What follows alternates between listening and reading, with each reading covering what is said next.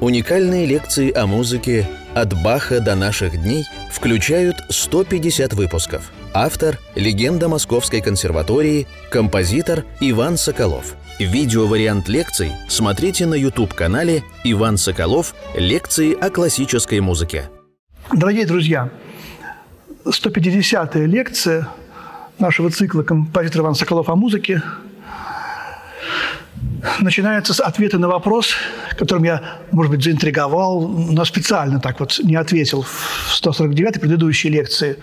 Что же ответил Леопольд Дмитриевич Солержицкий на мой вопрос? Почему идет картина «Опус 39» номер 7 называется «Панихида» у музыкантов? Почему Генрих Густавович Нейгаус называл ее «Панихида»? Ирина Ивановна Наумова не смогла мне ответить на этот вопрос. Ее студент э, Павлик Ханзинский, сейчас протеерей Павел Ханзинский, играл эту вещь, он на два или на три курса старше меня учился у нее. Я приходил, слушал. Какая, говорю, интересная музыка, совсем не похожа на Рахманинова. Это что? Это панихида Рахманинова. А почему панихида?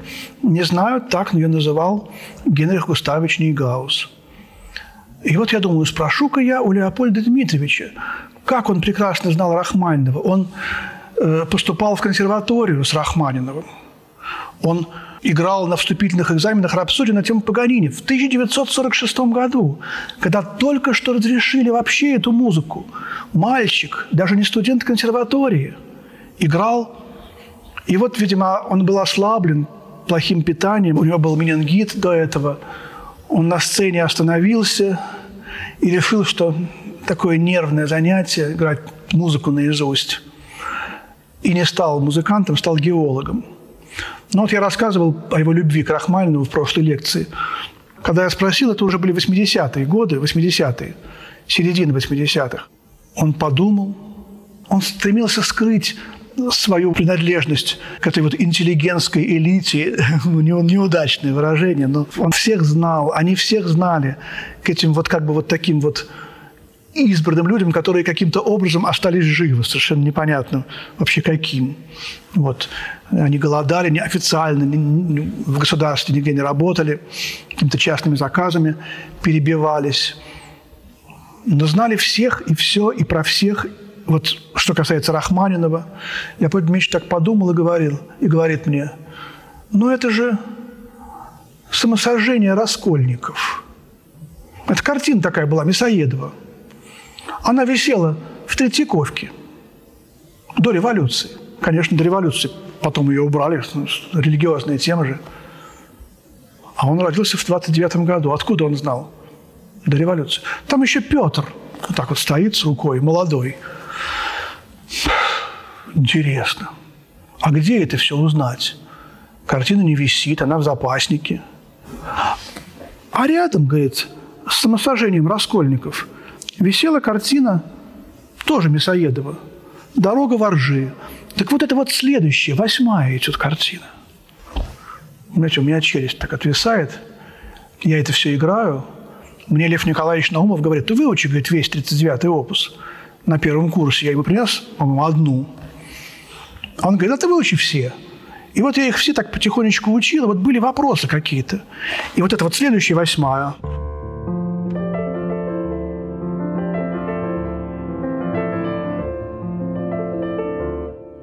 дорога воржи. Думаю, как, как, как прекрасно. А где же эту картину увидать? И вот проходит много времени.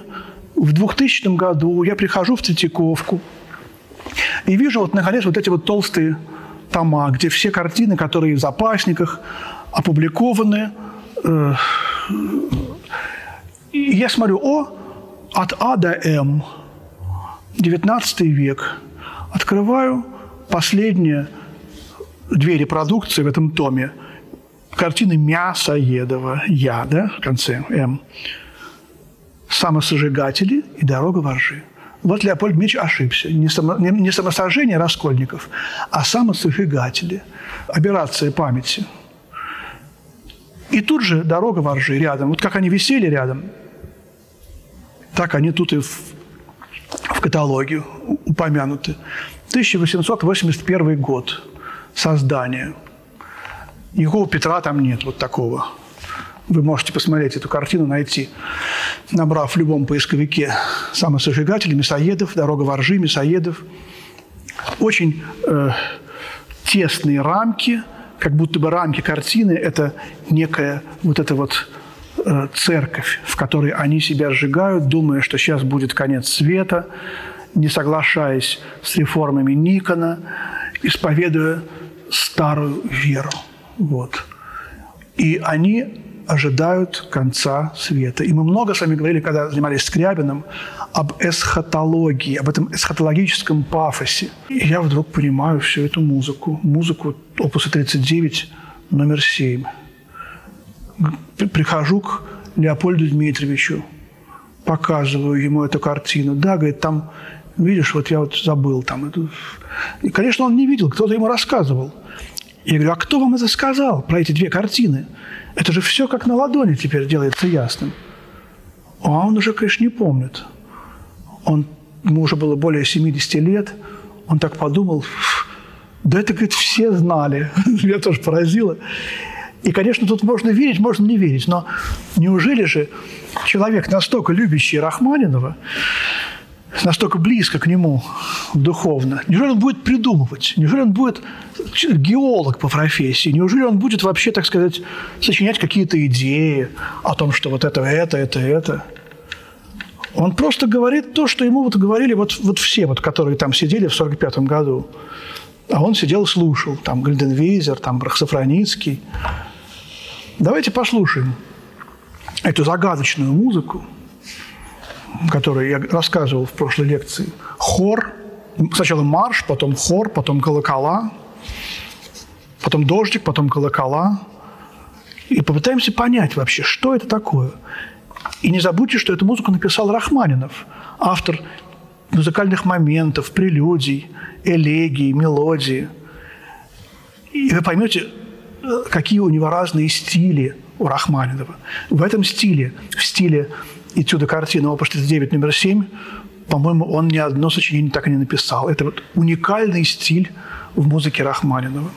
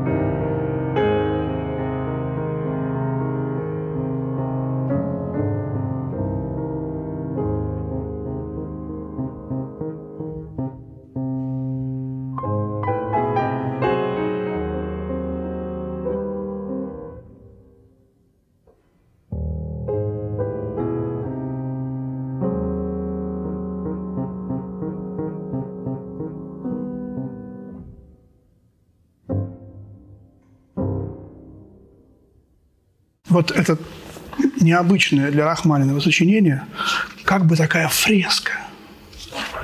Этюд картины. Наверное, вы обратили внимание, при всем типичным, что есть у Рахманинова, конец, эти колокола, эти гармонии. Сколько тут нового, необычного. Какая тягучее, медленное начало какое. Эти аккорды бесконечные. А ведь начало, помните, музыкальный момент? Та же тема. Только обостренная. Там был э, си минор с мибикаром. Рахманинов обожает опевать натуре. А здесь, видите, уменьшенная терция до диез ми бемоль. И тоже тот же прием. Смотрите, вариации на тему Карелли. А романс, опус 38, «Ночью в саду у меня» тоже то, ре, то ми, то ми бемоль, то, то Восток, то Европа. И хоры эти. И вот когда я э, занимался э, по композиции слушал лекции Холопова, он рассказывал нам про обиходный звукоряд. Про звукоряд, который использовался в допетровское время в церковном пении и который сейчас старообрядцы используют. Вот видите, вот опять тема старообрядцев возникает. И он нам говорил, вот есть три согласия. Первое согласие темное – второе светлое, третье три светлое. И этот звукоряд, он в корне отличается от наших мажоро-минорных гамм, э, где повторяемость через октаву. От до до до, а потом следующее звено, следующая октава от, от до. Здесь же звено кварта. И вот почему кварта? Потому что три ступени, троица. Сначала полтона, потом тон, потом еще тон. Вот это темное согласие.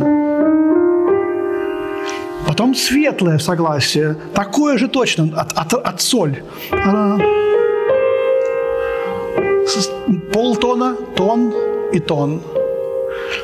Вот, а потом тре светлое, очень светлое, то есть самое высокое. И вот тут самое интересное происходит. Видите, до, ре, бемоль, опять полтона и два тона. Ре, бемоль, ми, бемоль, ми, бемоль, фа. И вот если мы посмотрим первые два согласия, ну, до минор, до минор, только без нижней ноты, без первой ступени. А вот этот ре, бемоль, он уже не относится к до минору. Но это что, вторая пониженная что-то? Да нет, это абсолютно такая же равноправная нота, как и ребикар, образующая с ребикаром уменьшенную октаву. Для них это не было каким-то диссонансом, не было вопросом. Они мыслили не октавно, как и мы, древние русские люди. И вот в этом-то гениальность. И впервые в классической великой русской музыке – этот звукоряд применил э, Мусорский. Мы говорили об этом. Это э, «Богатырские ворота», картинки с выставки. Вторая тема. Первое – темное согласие. Второе – и вот начало третьего, три светлого. Видите? Первое – три светлые использовано не целиком. А больше и не надо, потому что диапазон голоса в церковных песнопениях был невелик. Вот здесь децима. Вот. То же самое здесь у Рахманинова. Посмотрите. Видите?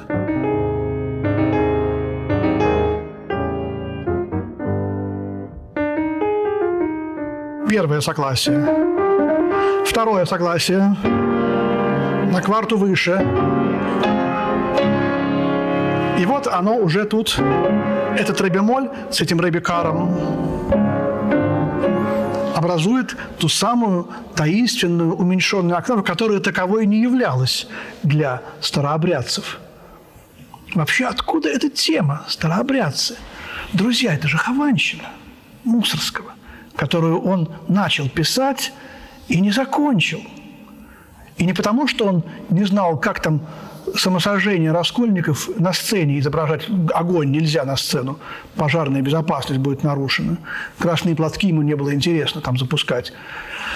Потому что если бы он написал самосожжение, то произошел бы конец света, как бы, да, это у него такая идея фикс. Это как бы мистерия, мистерия Мусорского, которую он не, не смог осуществить.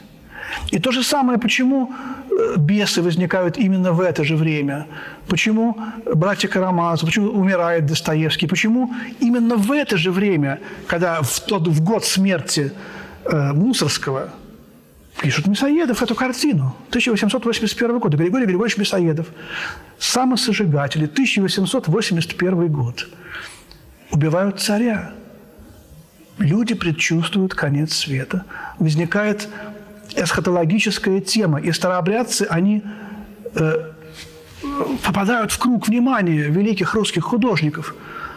А нет ли какого-то зерна вот в их этих предчувствиях? Вот. И Рахманинов не дирижировал Хованщиной. Он, насколько мне известно, насколько вообще можно эти все э, спектакли по программам восстановить, был один день, какое-то воскресенье, где вечером Хованщину кто-то другой дирижировал, а утром Рахманинов дирижировал какую-то второстепенную итальянскую, кажется, оперу. И очень жалко, а может быть, оперу XVIII века – но, конечно же, он знал Хованщину. Вот здесь он применил обиходный звукоряд в этой вещи. Первое согласие, второе и третье тоже до ре как и мусорский, только у мусорского на полтону выше. От ми бемоля до ми дубль бемоля у мусорского и от ре до ре бемоля у Рахманинова. Здесь этот звукоряд проведен – Тут и нота ре, и вот эти странные тритоновые, так сказать, уже как бы до минора здесь практически нет. Только в конце возникает и тяпасу. Опять это мотив из прелюдии. И вот ламентоза, вторая тема.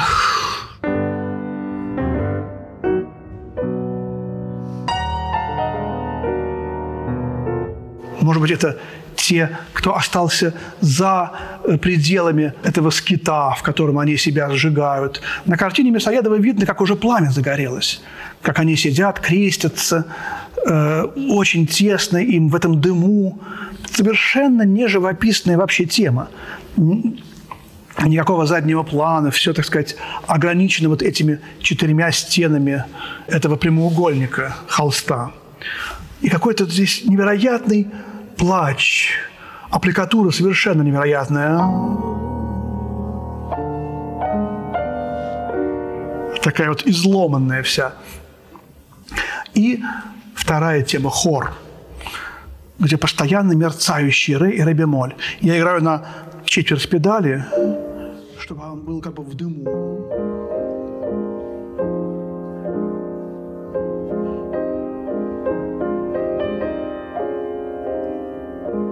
на одной четверть педали.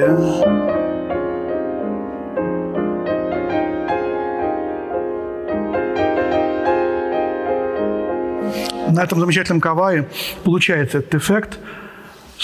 Невероятная вещь тут э, перед дождем вот этим возникает.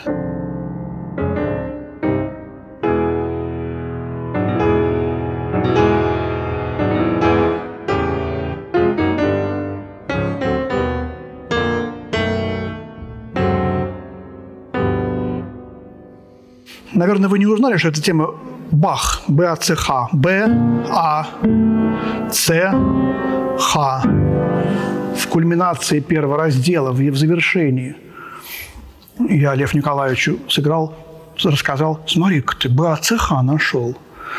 Но тоже такой соблазн сказать, что это все случайность. Тут есть еще удивительный момент. Да, а Бах-то родился именно в то время, когда все эти события-то и происходили. Никон, молодой Петр, старообрядцы в Вспомните, Бах родился в 1685 году. Что было в России в это время? Случайность это или нет? БАЦХ здесь. Бах как воплощение вечного искусства. Не нового, не старого, а вечного. Вот это вот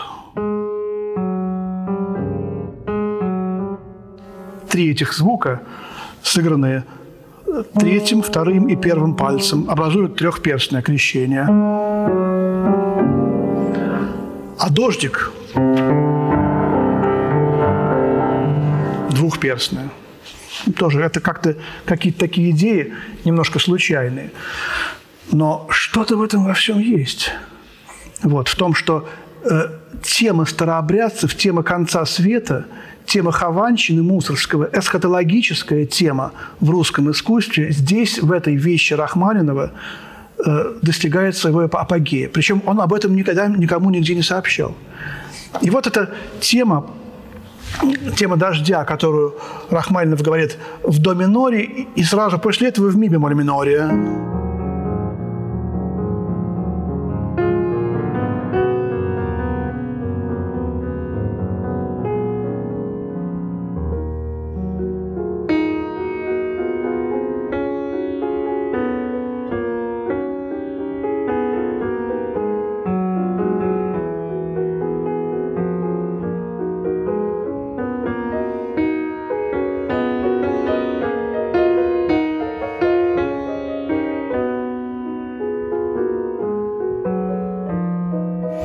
Эта тема, когда я еще учил эту вещь э, с Наумовым, проходил, он мне тут же моментально сказал, а ты знаешь, какой инструмент играет эту тему у Респиги? Я, конечно, не знал. Бас-кларнет. Инструмент, который очень любил Мисковский. Инструмент, который э, очень болезненный инструмент, которого Чайковский еще не знал, только в шестой симфонии в конце экспозиции вместо фагота играют бас-кларнет вот это вот. Вот, и здесь э, я потом взял эту партитуру, этот дождик, как бы двухперстный этот дождик, он, конечно, из хора вышел, но и хор тоже отсюда. Вот. И вы знаете, в какой-то момент я стал заниматься хованщиной. Вот у меня тут хованщина, и когда я э, открыл арию Шекловитова, «Спит стрелецкое гнездо, спи русский люд, ворог не дремлет», то меня просто всего передернуло. Ми бемоль минор. С противоположной стороны выходит Шекловитый. Ах ты в судьбе злосчастная, родная Русь, кто ж, кто тебя печальную от беды лихой спасет?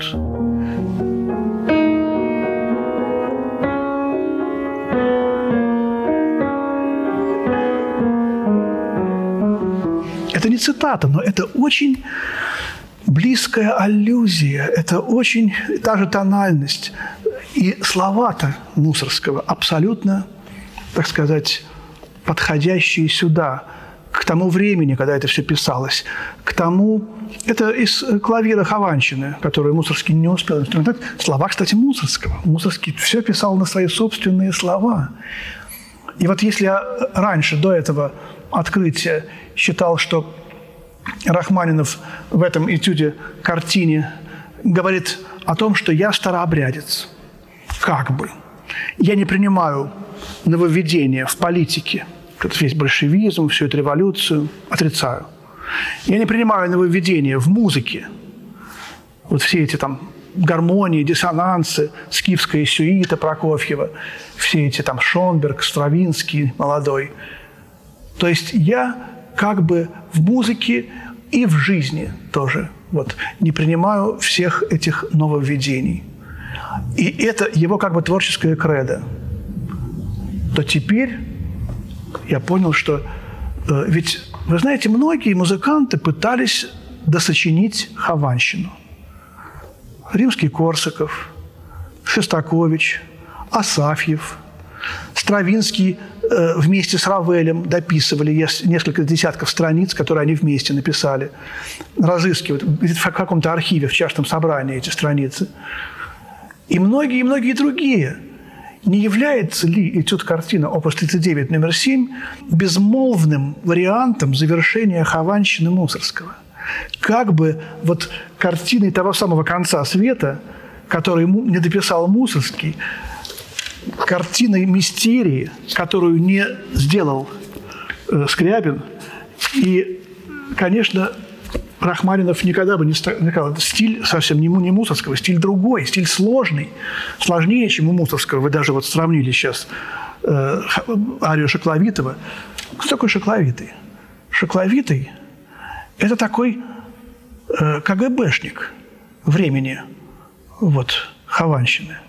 Это такой, знаете, вот он там втирается, и в его уста Мусорский вкладывает самую трепетную молитву о Руси. Самую потрясающую. Это большая загадка. Это, собственно, он убивает Хованского – Шокловитый. Очень странный персонаж вообще, таинственный персонаж этой оперы. Многие размышляют об этом. Кто такой Шокловитый, зачем он в этой опере, что он там делает. И такая же загадочность в этом этюде-картине. Я пытаюсь сейчас найти разгадку этой э, загадки с вами вместе. Э, дождик, который, помните, как у Скрябина в седьмой сонате был туман – два очень сходных образа. И Рахманинов, э, я, когда пятую мы разбирали, ми минорную, помните, я забыл сказать, что это реприза седьмой сонаты Скрябина, которую Рахманинов как бы немножко переработал. Вот, и здесь то же самое. Здесь еще есть удивительная квази-цитата, когда начинается как бы немножко вот эта тема искр, искорки зажигаются. У Скрябина тоже искорки. Получается, что немножко этот этюд картина корреспондирует и с седьмой сонатой Скрябина. Э,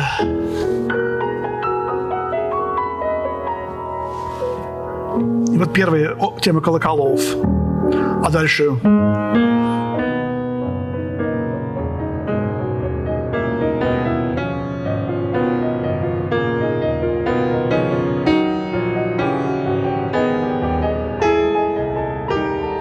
Что это? Мужайся, княгиня. Нет, не, не, не от той ноты, да? Недобрые вести несем мы тебе, княгиня. Это из князя Игоря Бородина, которым, которым Рахманинов уже дирижировал.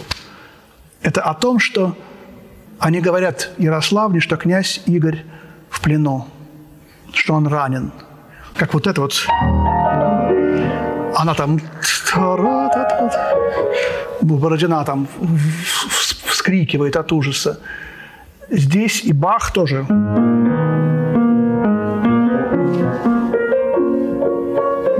Здесь Бах как бы вспоминается, конечно же. И опять гибель России, только уже не через Мусорского, а через Бородина. Вот такие тут сложнейшие вещи. Потом эти колокола. И, и, конечно же, понятно, почему кварты. Потому что ячейка обиходного звукоряда – это кварта. И помните, мы говорили, что вообще вся музыка, так сказать, современная, вот в то, в то, в то время прометеевский аккорд, квартовый, она вся стала квартами. И вот тут опять смыкаются Скрябин с Рахманиновым. Рахманинов э, ушел назад к старообрядцам и пришел к кварте. А Скрябин современную гармонию усложнять, э, терции, терции, терции, и вдруг эти терции стали квартом э, через э, Тристан аккорд. И, в общем, получилось, что вот эта субдоминантовость начинается с субдоминантового аккорда, конечно же, доминорная панихида, доминорная эта картина начинается с фа минора, с того, что начинается доминорный э, второй концерт фортепианный. И когда эти кварты, эти буквально вот вот те колокола, которыми заканчивается соната Скрябина, седьмая, вот они, здесь, они же здесь возникают у Рахманинова. Получается, что э, в каком-то очень отдаленном виде этот, эта картина представляет собой немножечко вариант седьмой сонаты. Совсем другая музыка, совершенно все другое. Но идеи, концепция остаются теми же. Мысли о погибающей России, мысли о погибающем мире даже больше всего. И, в общем-то, это панихида Рахманинова, во-первых, по России, во-вторых, по самому себе, а в-третьих, по музыке. Понимаете, вот эта вот троичность тоже. Рахманинов прощается с музыкой, с Россией и с самим собой. Ну и со всем миром тоже. То же самое, что делает и Мусорский в Хованщине, и Скрябин в седьмой сонате, и римский Корсаков в «Золотом петушке». Там же тоже петух клюет царя Дадона, а царь – это Бог. А Пушкин-то написал «Золотого петушка», когда декабристы возникли. Уже когда все это началось в зародыше. Вот все это, друзья, заставляет меня думать, что это удивительная совершенно вещь. И тут картина «Опус 39» номер 7. Это как бы размышление Рахманинова о судьбах России, о том, что Россия, возможно, погибнет – это был уже 16 а может быть даже начало 17 -го года, когда эта музыка писалась. Помните, я предложил такое название для 39-го опуса «Картина уходящей Руси». И вот э, в паре с седьмым идет восьмой. Выясняется, что Россия не погибнет. А почему она не погибнет? Опять в следующей лекции. Спасибо, до свидания, всего доброго.